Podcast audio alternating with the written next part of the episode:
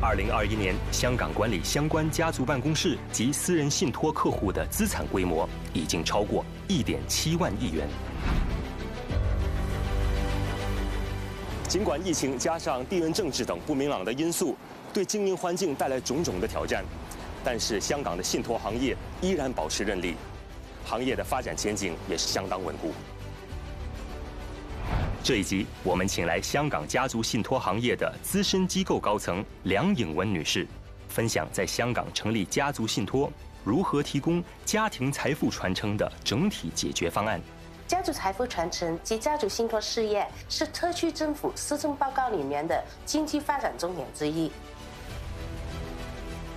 家族信托的金融资产由香港的专业团队负责投资管理，让资产可以保值。增值还可以应付不同富裕家族的迅速发展的需要，让财富可以世代传承、富国三代。那在香港成立家族信托有什么优势呢？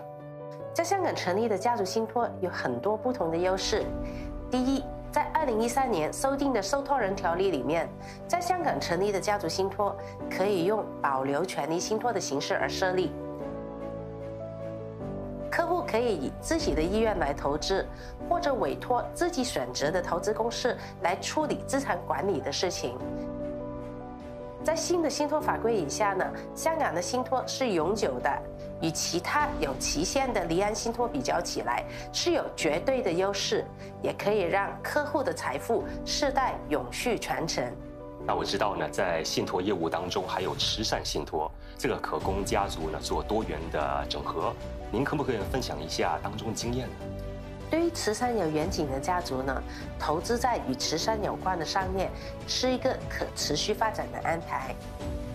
有了慈善信托，还可以组织不同的慈善活动，与志同道合的朋友一起参与。香港的慈善信托用途广泛，涵盖扶贫、教育事业、文化艺术、环境保护和社会企业等。